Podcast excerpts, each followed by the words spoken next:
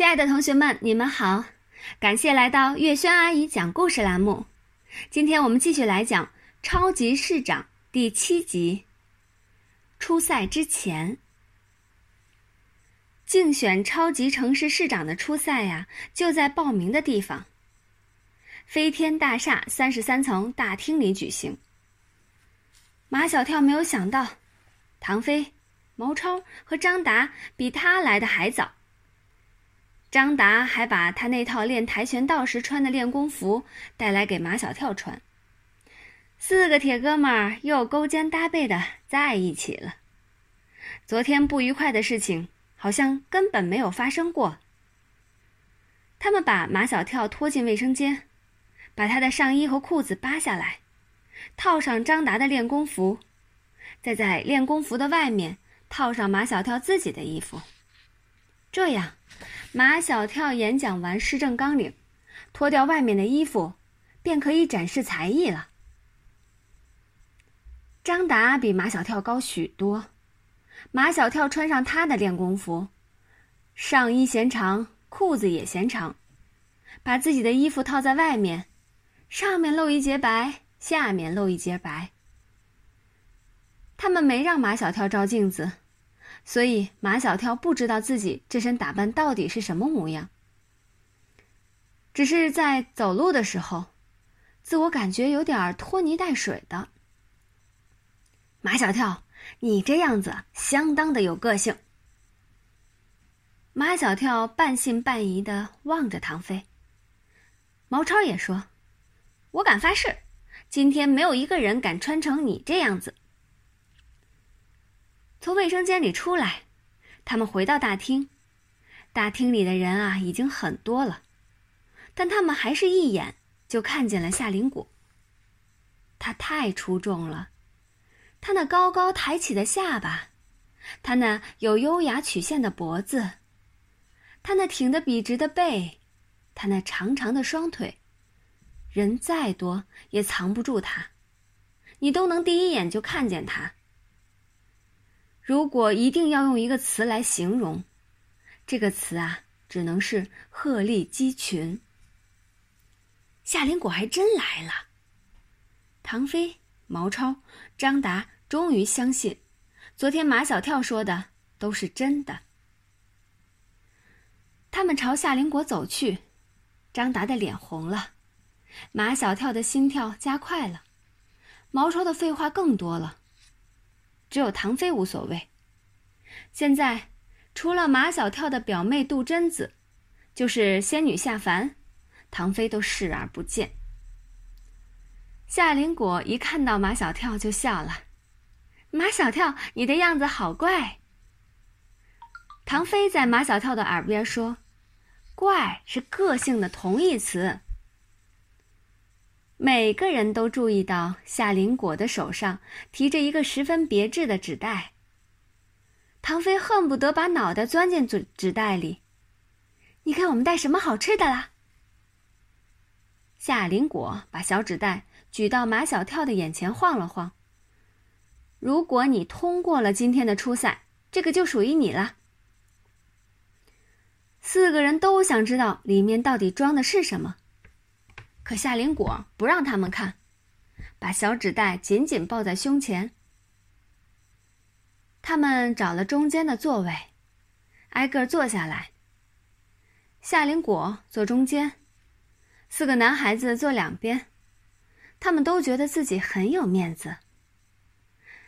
今天女孩子来的不少，都是各个学校的佼佼者，但毫不夸张地说。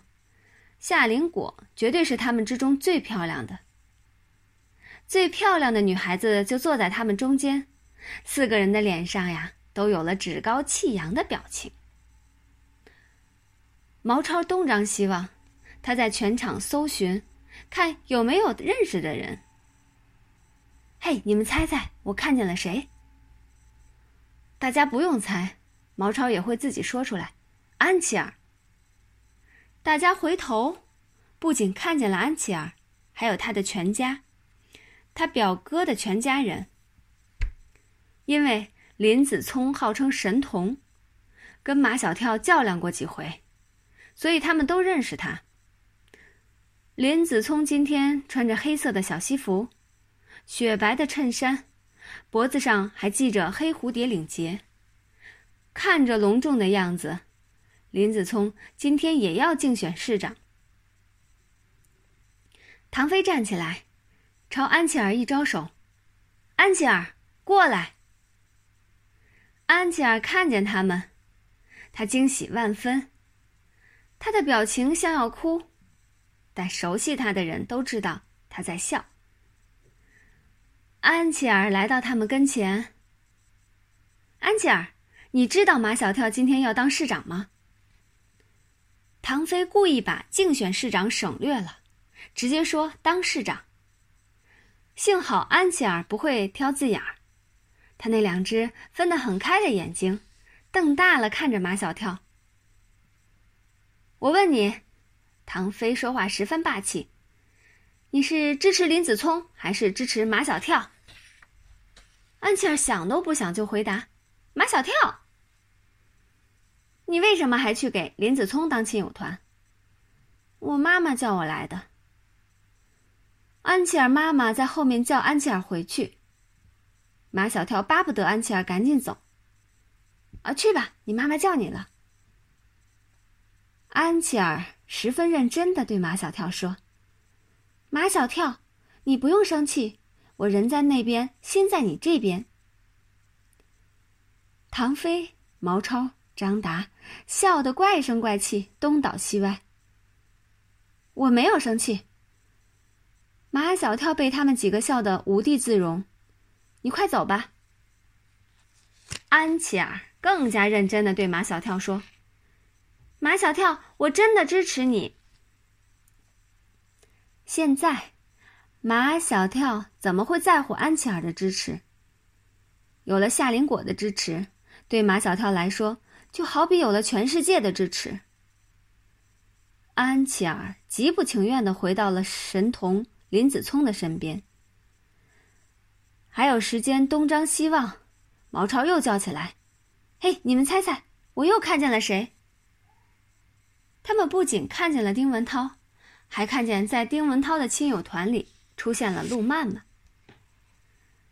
除了夏林果，四个人都很惊讶。丁文涛也来竞选市长，我们怎么一点都不知道？唐飞说：“人家陆曼曼很会为他保密。”你们看到没有？毛超又有了新发现，丁文涛的头上抹了摩丝。于是几个人都从座位上站起来，仔细观察丁文涛的头发。那丁文涛头发上的摩丝啊，擦多了，梳子梳过的痕迹像刚刚用耙子爬过的田地。也许丁文涛在电视里看到的真正的市长，头是都是头发都是往后梳的。为了让自己看起来像一个市长，丁文涛也把头发往后梳，看起来却一点都不像市长。像个油头滑脑的小男人。陆曼曼看见了夏林果，夏林果也看见了陆曼曼。他俩居然连招呼都不打，脸上都很平静，心里却一点儿也不平静。他俩今天有一场激烈的输赢之争。丁文涛也看见了他们，他根本没有把马小跳放在眼里，但是。夏林果却让他有了还没上场就输给马小跳的感觉。好了，我们这一集故事就讲完了，感谢你们的收听，下一集节目再见。